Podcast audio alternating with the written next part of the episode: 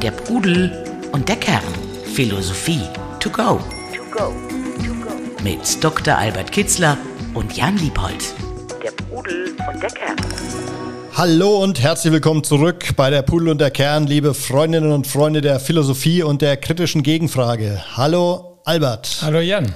Wir beschäftigen uns heute mit einem Thema, was per se, würde ich sagen, erstmal etwas negativ belegt ist. Das geht um das Ego, also vielleicht ja auch in Ergänzung oder in Abgrenzung zum Selbst, aber wir wollen uns halt wirklich versuchen, eben mal auch auf dieses Ego, was uns antreibt, was vielleicht so eine Art Autopilot in unserem Leben ist, der uns immer wieder nach vorne treibt, beschäftigen. Ich habe das Gefühl, das ist etwas, etwas Undefinierbares, was jeder hat, ähm, wo wir vielleicht ja mal besprechen können, wie erkennen wir, mit welcher Art von Ego wir ausgestattet sind, wie sich das vielleicht auch verändert im Laufe der Zeit. Ich kenne Menschen, wo ich sagen würde, die sind mit einem großen Ego ausgestattet. Zum Teil führt es auch dazu, dass sie auch große Dinge bewirken, dass sie beispielsweise in der Politik ganz vorne stehen und ähm, Gestaltungswillen zeigen. Aber man merkt auch, die umweht auch gleichzeitig so eine Aura, wo man merkt, dieses Ego steht ihnen auch häufig im Weg. Ich finde das plastischste Beispiel war die Wahlniederlage von Gerhard Schröder, wo man sein Ego in dieser Wahlsendung, das hat einen förmlich angesprungen und ich glaube, wenn er es ungeschehen machen könnte, dann würde er gerne auch diesen Moment, wo das Ego einfach überhand genommen hat, die Zeit zurückdrehen und das verändern. Deswegen steige ich ein mit der Frage, wie schätzt du dich denn ein? Bist du ein Philosoph, ein Mann mit einem großen Ego oder wie wie ist dein Verhältnis zu deinem Ego? Ja, erstmal ist mein Verhältnis zu dem Wort etwas gespalten, weil es, es ist so schillernd und es wird in verschiedenen Kontexten ganz unterschiedlich gebraucht. Und man sollte klar machen, wenn man von Ego oder Selbst spricht, wovon man spricht, dann wird es deutlicher. Es gibt so Teile in uns, deren starke Ausprägung, Bedürfnisse, die ganz natürlich sind, deren starke Ausprägung dazu führen, dass wir solche Menschen als Ego und einem starken Ego behaftet oder egoistisch oder selbstverliebt oder selbstsüchtig und, oder eigensüchtig äh, nennen da kommt dann das negative Wort Egoismus richtig her. Und äh, es gibt äh, Bedürfnisse in uns, die dem entgegengesetzt sind, die nach Verbundenheit, nach Liebe, nach Gemeinsamkeit, nach Mitgefühl, nach für andere Dasein etc. Und äh, je nachdem, äh, welche Teile da angesprochen werden und wie das Verhältnis in einer Seele zueinander ist, darüber sollte man reden. Und dann kann man das eine vielleicht Ego nennen und das andere äh, dann vielleicht selbst oder sonst wie. Aber man sollte klar machen, worüber man redet. In der altindischen Philosophie, ich bin ja Philosoph der Antike, äh, da hat man das, das Ego als das Weltverfallene, an, an der Welt haftende, das davon gebundene, das von weltlichen Gütern getriebene Teil oder die Teile in uns, die äh, darauf fixiert sind, bezeichnet und das eigentlich als eine Unwirklichkeit gesehen. Das ist eigentlich nicht das wahre Selbst. Und das ist nämlich äh, etwas an Göttliches im Geistigen, im Ideellen. Das ist nicht weltverhaftet, nicht weltgebunden. Das hat eine ganz andere Dimension. Bis hin in die modernen Tage, wo auch immer noch indische Yogis weit verbreitet Idee kommunizieren, dass es da gar kein Selbst gibt, sondern nur so ein Bewusstseinsstrom, der eigentlich unvergänglich ist, der ewig da ist. Und diese Vorstellung von ich, ich habe einen Körper, ich habe eine Identität etc., lehnen die ab, weite Teile. Das eigentlich alles unwirklich, knüpft an an die alte indische Philosophie.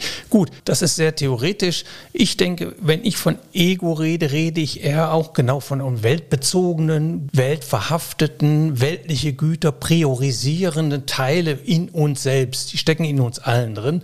Während ich selbst so etwas so sehe wie, da gibt es irgendwo einen Kern der Wahrhaftigkeit, der Authentizität in jeder Persönlichkeit. Und interessant ist jetzt, dass beides eben immer wieder auseinanderklafft und das ist die Aufgabe des gelingenden Lebens, da eine Einheit rauszumachen, dass wir nicht auseinanderfallen, dass wir nicht zwei in uns haben, dass wir so leben, wie wir es tief im Innersten wollen und wie es unseren tiefsten Bedürfnissen entspricht. Das nennt man dann Authentizität, Wahrhaftigkeit. Da fallen die äußere Erscheinungen meiner Persönlichkeit, was man häufig als Ego dann bezeichnet, und mein wirklich wahres Selbst fallen ineinander.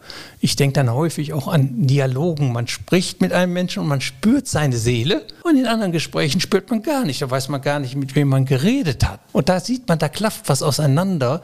Und das eine würde ich dann bezeichne ich gerne als Ego, was da außen erscheint oder was an Welt verhaftet, was sehr auf sich bezogen ist. Und das andere als den wahren Kern bezeichne ich als das äh, Selbst. Und das gute Leben hat darauf abzuzielen, diesen Zwiespalt zwischen diesen beiden Teil zu schließen oder immer authentischer zu werden, sich immer wohler in seiner Haut zu fühlen, sodass man sagen kann, genauso wie ich lebe, wie ich denke, wie ich handle, wie ich fühle, wie ich will, das stimmt überein. Da fühle ich mich wohl, also Entfremdung vermeiden. Aber wir müssen, glaube ich, akzeptieren, dass es eben diese beiden Anteile in uns gibt. Also wenn man es dann mal so zweiteilen möchte in das Selbst und das Ego oder das authentische Ich und äh, Schrägstrich Selbst und das Ego und dann ist es eben vielleicht ja auch in unterschiedlichen Lebensphasen unterschiedlich stark mhm. ausgeprägt. Ähm, also ich erlebe bei meinen 15- und 16-jährigen Söhnen, die strotzen vor Kraft und da spielt das Ego jetzt auch gerade, wenn man sich selbst so erkennt, auch eine wichtige Rolle. Und ich finde es auch ehrlich gesagt auch gar nicht so schlecht, dass man sich da mal ausprobiert und nach draußen geht und mal schaut, wie weit ein das Ego bringt.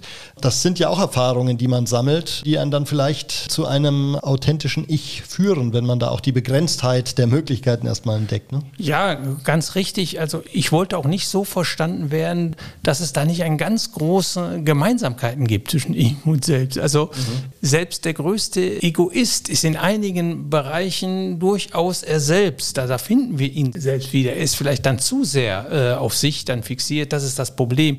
Also in allen unseren äußeren Erscheinungen, in all dem, was wir tun, steckt eine Menge äh, auf jeden Fall Authentizität in jedem Menschen drin. Aber manchmal ist die Kluft zwischen dem, wie ich lebe und wie ich eigentlich leben will, ist sie halt größer oder kleiner. Insofern gibt's kann man die nicht voneinander trennen.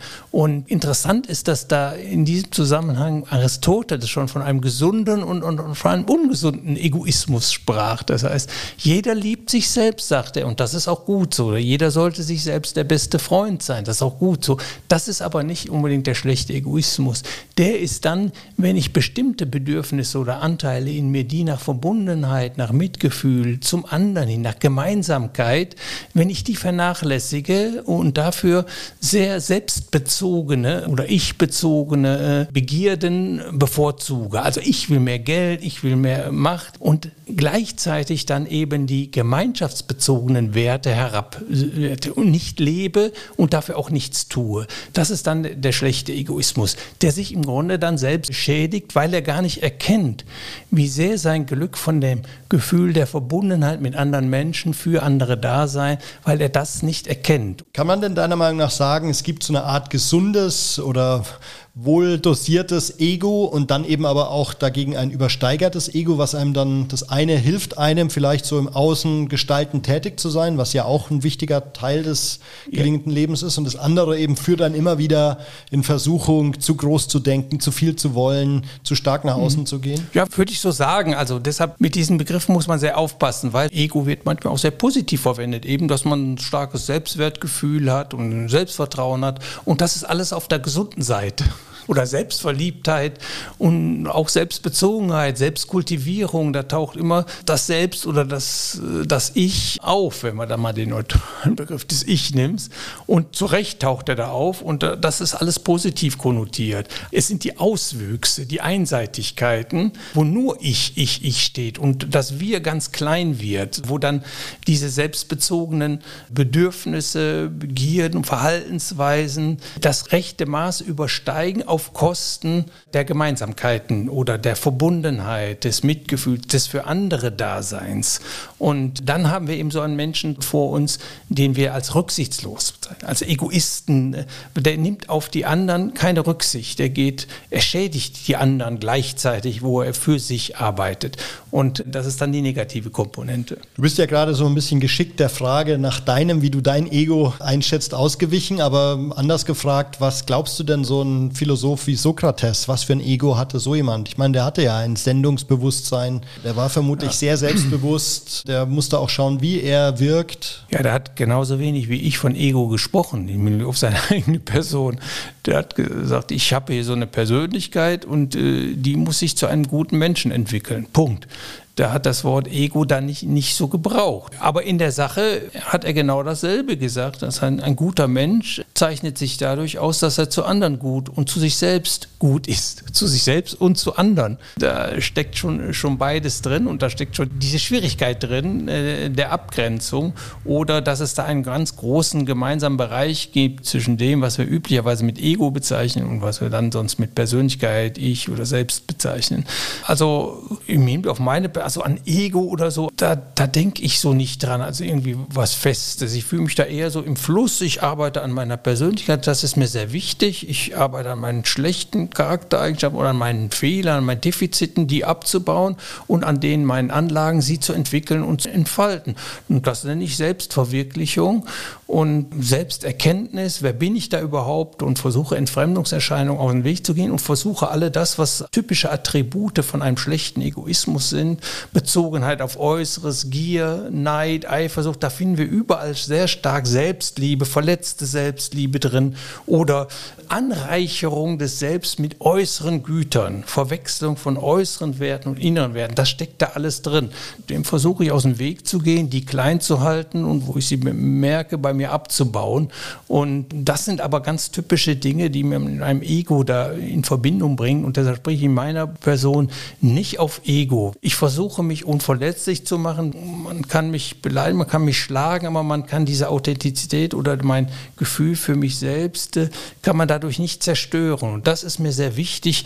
Und wenn ich so Gefühle in mir bemerke, wie Selbstliebe, verletzte Eitelkeit, da reagiere ich empfindlich nicht auf den, der die verletzt, sondern auf mich selbst, der solche Gefühle überhaupt entwickelt und der nicht stark genug ist, sein Selbstwertgefühl aus sich selbst zu nehmen und nicht von anderen unabhängig zu machen. Also im Sinne von Seneca, einen großen Charakter, den kann man gar nicht beleidigen, kann man gar nicht herabsetzen. Also eine Reaktion, wie du sie geschildert hast, ich, ich kenne dieses äh, Interview mit Schröder nicht, ich habe davon gehört, aber genau kenne ich nicht.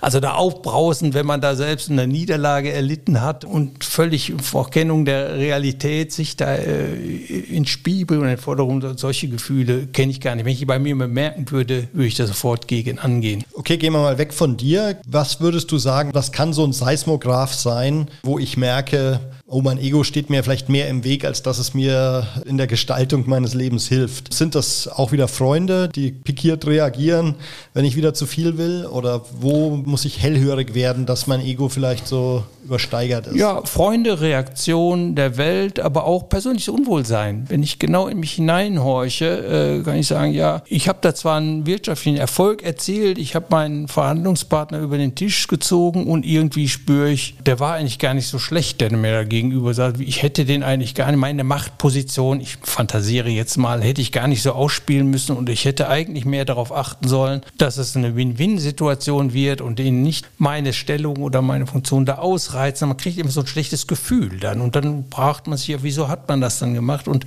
man sollte sich auf die Schliche kommen, dass sie in einem Begierden sind, die sehr stark sein können. Und wenn wir die nicht zügeln, bremsen, begrenzen, dann werden wir Egoisten, dann werden wir rücksichtslos und dann haben wir nur unser eigenes Interesse in Anführungsstrichen im Auge. Und das sollten wir spüren. Man fühlt sich nicht wohl damit. Der Egoist ist nicht der glücklichste Mensch. Im Gegenteil, er ist vielleicht einer der unglücklichsten. Er fühlt sich vielleicht so, aber er macht sich was vor. Seine tiefsten Bedürfnisse befriedigt er mit, mit äußeren Gütern in keinem Fall. Er flieht eher davor, sich selbst zu stellen, die tiefsten Bedürfnisse zu befriedigen und als Ersatz dafür nimmt er äußere Güter, Macht, Reichtum und so weiter und versucht damit ein glücklicher Mensch zu werden, aber er wird scheitern. Also wäre es doch zu empfehlen, dass jeder so eine Art Ego-Inspektion regelmäßig äh, macht und mal untersucht, wo schlage ich da über die Stränge, wo bin ich zu sehr im Außen unterwegs, wo muss ich mich wieder aufs Normalmaß zurechtstutzen in ja. meiner Selbsteinschätzung? Jeder sollte sich jeden Tag sagen, erkenne dich selbst. Und dieses Selbst, erkenne dich selbst, das heißt, erkenne deine tiefsten Bedürfnisse. Und die liegen nicht darin, andere platt zu machen oder rücksichtslos durchs Leben zu gehen. Damit schädigt man sich selbst. Man hat nämlich ein Bedürfnis, geliebt zu werden und zu lieben und Gemeinsamkeit zu erleben. Das sind die tiefsten Bedürfnisse, die muss man erkennen. Und ja, man sollte sich da immer auf die Stiche gehen. Äh, halte ich noch das rechte Maß oder gehe ich über mein Maß aus? Wie Pindar, der griechische Dichter, gesagt hat, es tut Not, dem Glück ein Maß zu setzen. So könnte man sagen, es tut Not, jeder auf Äußeres gerichteten Begierde ein Maß zu setzen. Nicht etwa die so weit zu verfolgen, dass andere geschädigt zurückgesetzt werden. Nicht so weit zu verfolgen, dass meine tiefere Sehnsucht nach Verbundenheit, nach Gemeinsamkeit dahin angestellt wird. Was immer passiert, wenn wir uns streiten, wenn wir Rechtsstreitigkeiten heben, wenn wir Krieg führen, im Kleinen wie im Großen, da ist immer so eine ganz starke ich-bezogene Selbstliebe, die den anderen niedermachen möchte oder die dem anderen was wegnehmen will oder dem anderen nicht das gönnt oder gewährt, was vielleicht eher gerechterweise ihm auch zustehen würde. Die sind da, die Begierden wollen alle immer mehr, mehr, mehr, dass man das erkennt und dann sagt, nee, mache ich nicht. Mir ist jetzt der Friede wichtiger, ich verzichte lieber darauf oder ich will dieser Begierde nicht so weit Raum geben, dass sich andere Menschen schädigt oder meine Sehnsucht nach Verbundenheit dadurch beeinträchtigt wird. Meine These wäre jetzt, dass aber ganz viele Menschen, die so einen Gestaltungswillen haben und vielleicht auch so Führungspersönlichkeiten sind, also vom Schülersprecher über Schriftsteller, Manager bis zu Politikern, die eben auch da vorne stehen müssen und dafür ein zumindest mhm. gesund ausgeprägtes Ego haben müssen, dass du das benötigst, dass mhm. du da dein Ego mhm. kultivieren musst, um eben etwas zu gestalten, um Dinge voranzubringen, um eben auch zum Beispiel eine Gemeinschaft äh, anführen zu können. Und natürlich stehen die auch immer in der Gefahr, dass das Ego zu groß wird und zu Übersprungshandlungen führt. Aber da würde ich sagen, ist das Ego per se jetzt erstmal was Positives. Die Menschen, die du beschrieben hast und die Charaktereigenschaften sind wichtig, sind notwendig und sind auch gut. Die würde ich gar nicht verwerfen. Und da sieht man, dass das Wort Ego in manchen Kontexten durchaus eine sehr positive Bedeutung hat. Ich würde es dann eher nennen Selbstvertrauen, gesundes Selbstwertgefühl, Engagement äh, für andere Dasein und sich durchsetzen wollen. Auch Konfuzius hat danach gestrebt, von einem Herrscher gebracht zu werden, damit er seine Philosophie umsetzen kann, des guten Gemeinschaftslebens, der richtigen Staatsform, hat er sich danach gesehnt. Und jeder Philosoph, der überhaupt nach außen geht und seine Lehren verbreitet, wünscht sich, dass ihm andere glauben oder dass er, dass er sich durchsetzen kann. Und er spricht dann möglicherweise auch gegen andere Schulen, von denen er meint, dass die nicht auf dem richtigen Wege sind. Insofern sich zur Geltung bringen ist etwas ganz Positives und etwas ganz Notwendiges. Das brauchen wir, um gut zu leben, Selbstwirksamkeit erfahren. Wir müssen unser Inneres versuchen, nach außen in, der, in der, eine Realität zu schaffen. Und soweit uns das gelingt, befriedigt uns das sehr und es gehört zum guten Leben. Und wo das überhaupt nicht gelingt, da gelingt auch das Leben nicht. Im Kleinsten wie im Großen. Wir müssen nicht alle Politiker werden. Auch wenn wir in unserem Haus Frieden stiften und das schaffen und täglich daran arbeiten, ist das eine wertvolle Arbeit. Insofern, all das hat mit unserem Selbst zu tun und mit unserer Selbstgestaltung. Und für all das brauchen wir ein gesundes Selbstvertrauen, Selbstwertgefühl und versuchen auch Überzeugungskraft zu entwickeln und Einfluss auf andere Menschen. Alles positiv. Also sozusagen ein maßvolles Ego brauchen wir, oder? Ja, so ist es. Einen gesunden Egoismus Egoismus, würde Aristoteles mhm. sagen. Wir müssen uns selbst lieben, uns selbst der beste Freund sein und versuchen, dieses Selbst in, in der Welt zu spiegeln und zur Realität werden zu lassen. Aber wie? Wo ist die Grenze? Wenn ich andere damit schädige, diese Rücksichtslosigkeit, das ist ein sehr gutes Wort dann. Ne? Die andere Bedürfnisse, Menschen nicht zu schädigen, das, wenn das hintangestellt wird, wenn ich doch extrem ausgedrückt über Leichen gehe oder rücksichtslos mich mein äh, Selbstversuch durchzusetzen, das ist dann der schädliche Egoismus. Da geht das Ego weit über ein gesundes Selbstwertgefühl, Selbstverwirklichung in der Welt weit hinaus. Und da entsteht der Streit in der Welt. Also man muss sich darüber im Klaren sein, dass Ego sehr viel mit Chance, aber auch sehr viel mit Risiko zu tun hat. Und das Risiko muss man halt irgendwie in Zaum halten. Alle Dinge, alle Weisheitskategorien haben auch zwei Seiten, also auch schlechte. Man könnte auch hier wieder auf Aristoteles verweisen. Er sagte, die Tugend liegt immer in der Mitte zwischen zwei Extremen. Es gibt das Extrem der vollkommenen Selbstvergessenheit. Da gibt es gute Menschen, die nur für andere leben, aber so ganz an mir vorbeileben, das ist überhaupt nicht gesund und gar nicht gut. Also ich muss mich selbst lieben und zur Geltung bringen. Auf der anderen Seite, wenn ich das Maß überschreite und andere Menschen schädige oder rücksichtslos werde oder die Kategorien des guten Gemeinschaftslebens verletze, dann ist das, das zu viel. Es gibt ein zu wenig und zu viel. Gerade beim Selbst ist das sehr wichtig. Ich habe die Aufgabe, Aufgabe, wenn ich in die Welt geboren bin, meine Anlagen zur Blüte zu bringen, mich zu entfalten, wie ein Baum seine Knospen, seine Äste, seine Blüten hervorzubringen. Das ist unsere Aufgabe im Leben und das braucht ein, eine innere Stärke und das braucht auch das Bewusstsein, das Streben dafür, sich selbst zu entwickeln. Auf der anderen Seite sind da eben vielleicht noch andere Bäume oder eben noch andere Menschen. Die Grenze ist da, wo ich andere diese Chance nehme. Für mich klingt es so, als ist eben dieser gestaltende Anteil des Egos etwas sehr Positives, ein positiver Antreiber, der mich eben in dieser Selbstwirksamkeit nach vorne bringt. Aber es hat halt so Nebenwirkungen, Kollateralschäden wie Neid, Missgunst, Größenwahn, die da halt eng mit verwandelt sind, dass äh, ich das Gefühl habe, das gehört alles mir, das habe alles ich geschaffen und äh, deswegen dränge ich die anderen zurück. Und das sind dann so die Affekte, die da eben so. Kann es haben, ja, kann es haben. Maß und Mitte. Man muss in allem Maß und Mitte wahren. Und bei der Selbstverwirklichung gilt das auch. Wir haben einen Haufen innerer Kräfte drin. Wenn wir die einseitig entwickeln und zu Lasten von anderen, schädigen wir uns selbst und die Gemeinschaft. Und da müssen wir aufpassen. Der Garten, es muss nicht nur Unkraut geschnitten werden, aber auch die Rosen müssen geschnitten werden, um richtig zu, mhm. zu, zu erblühen. Das heißt, ich muss alles im rechten Maße äh, entwickeln. Und alles hat einen Drang, über das rechte Maß hinauszuschießen. Selbst die ursprünglich positiven Kräfte der Selbstentfaltung, Selbstdurchsetzung haben ein Übermaß. Und da muss ich eben aufpassen. In allem Leben gilt es, Maß und Mitte zu wahren. Oder wie es in den alten indischen Upanishaden heißt, gut zu leben ist wie auf des Messers Schneide gehen. Man kann immer zu der einen oder anderen Seite, kann es kippen. Das heißt, die Philosophie kann da ein kontinuierliches äh, Korrektiv sein. Also vielleicht wäre es schlau, wenn es da auch eine Funktion gäbe. Also entweder ich schaffe es selber, mir den Philosophen auf meiner Schulter zu kultivieren,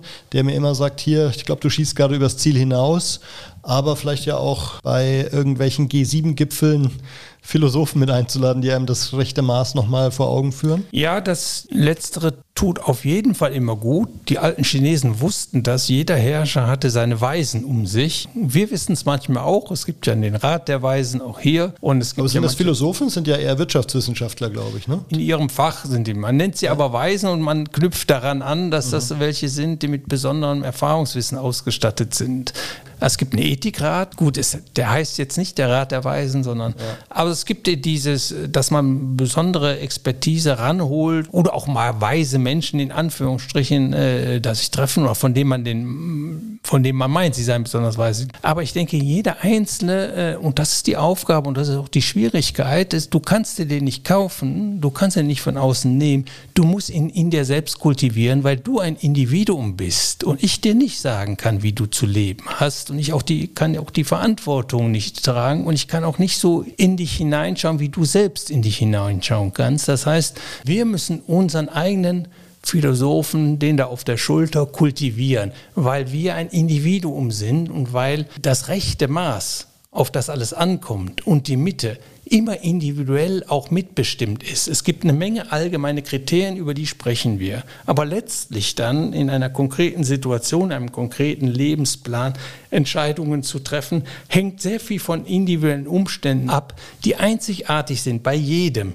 Und da muss jeder die Verantwortung selbst tragen. Das heißt, er muss selbst aus dem Weisheitswissen, was ihm zur Verfügung steht, dann aber unter Einbeziehung seiner ganz persönlichen Situation, seines Werdegangs einen eigenen Philosophen erziehen, der in vollem Bewusstsein dessen, wer ich bin, dann die Entscheidungen trifft und die Verantwortung. Wir haben jetzt sehr stark auf das übersteigerte Ego abgezielt in unserer Diskussion und ja auch, wie man den auf das rechte Maß zurückstutzt. Umgekehrt, was äh, droht mir, wenn mein Ego zu klein ausgeprägt ist, wenn ich da so... Äh Dass ich das Leben eines anderen führe oder der Gesellschaft oder den Vorstellungen der anderen und mich, mein Innerstes, mein Eigenstes nicht zur Geltung bringe und nicht durchsetze. Und das ist auch unsere Aufgabe. Der Baum muss der Baum werden, der in dem Samen, im Boden, Boden angelegt ist. Der hat auch ganz spezifisch. Ist keine Eiche, äh, ist ein Ahorn oder, oder da muss er ein Ahorn werden. Und wenn er meint, er müsste eine Eiche werden, dann wird er, wird er sich nicht entwickeln, gut entwickeln wollen. Das heißt, wir haben die Aufgabe und die Pflicht, das ganz besondere, individuelle, wie es im Buch der Riten, Sitten und Gebräuche heißt oder bei Menzies, äh, also in der chinesischen Philosophie, das, was nur mir gehört, Das muss ich zur Geltung bringen. Und das ist auch ein Muss. Wer sich nicht selbst lebt, wer sich nicht selbst entwickelt, der kommt nicht zur Blüte. Also man muss, man muss groß werden, man muss wachsen, man muss äh, groß in Anführungsstrichen. Ne? Also man muss alles das, was in einem angelegt ist, so weit wie möglich hervorbringen, gestalten und in die Welt setzen. Goethe sprach mal von einer Pyramide, die sich oben zuspitzt, die man immer wieder aufbauen muss, oder von einem poetischen Bildungsdrang, der ständig das ganze Leben fortschreitet, wachsen möchte, innerlich immer ein Stückchen, jeden Tag ein Stückchen reicher wird. Das ist unsere Aufgabe und wir wären nicht glücklich, wenn wir diese Aufgabe nicht annehmen, Ja sagen und daran arbeiten. Und da hast du das Gefühl, wer ein sagen wir mal, verkümmertes Ego hat, der traut sich da eben nicht raus und das zu verwirklichen oder der denkt, ach, wer bin ich schon und äh, sollen andere machen, ich lebe hier im Halbschatten. Also verkümmertes Ego, diesen Begriff würde ich nicht wenden, aber wer ein schwaches Selbstvertrauen hat, wer ein schwaches Selbstwertgefühl hat, ein schwaches Selbstbewusstsein und diese Aufgabe nicht wahrnimmt, dass er etwas Eigenes in sich auch leben muss, ja, der hat Schwierigkeiten, der wird nicht glücklich werden. Er muss sich spüren im Wachsen und er muss das, was ihm angelegt ist, als seine Aufgabe betrachten. Es ist meine Pflicht, das zu entwickeln. Die Chinesen hatten dafür einen guten Namen. Sie haben gesagt, der ganze Kosmos entsteht aus dem Dao, aus dem rechten Weg, Yin und Yang als erstes und aus der Polarität von Yin und Yang entstehen die 10.000 Dinge, also alle Dinge in der Welt. Sie haben dieses Dao aber auch auf den jeden einzelnen Menschen angewendet. Jeder Mensch hat auch so etwas in sich und das, deshalb wird dieses Wort nicht nur als rechter Weg bezeichnet, sondern auch als Bestimmung aufgefasst. Bestimmung des Kosmos, der Natur, sich zu erhalten, aber auch die Bestimmung eines jeden Menschen. Also in einem, jedem Menschen ist etwas angelegt, das er zur Entfaltung bringen soll. Das ist die Vorstellung, Dao, seine Bestimmung, seinen Weg, den muss man finden und gehen. Das ist die Aufgabe eines jeden Menschen und das ist der Weg auch zum gelingenden Leben. Wenn das einer übersieht oder delegiert oder sich der Aufgabe nicht stellt, wird er Probleme bekommen, wird er ins Leiden geraten. Dann hoffen wir, dass der heutige Podcast ein kleiner Trittstein auf diesem Weg sein kann. Zumindest ist mir jetzt ein bisschen klarer, was das Ego ist, wo es mir vielleicht immer noch im Weg steht und wie man zum ansatzweise, glaube ich, verstanden zu haben, wie man zum richtigen Maß dazu kommt. Vielen Dank dafür, Albert, und bis zum nächsten Mal. Ja, tschüss, Jan. Danke euch Danke dir. für eure Zeit und bis dann. Der Pudel und der Kern. Der Philosophie-Podcast zu den Fragen des Lebens. Mit Dr. Albert Kitzler und Jan Liebold. www.pudel-kern.com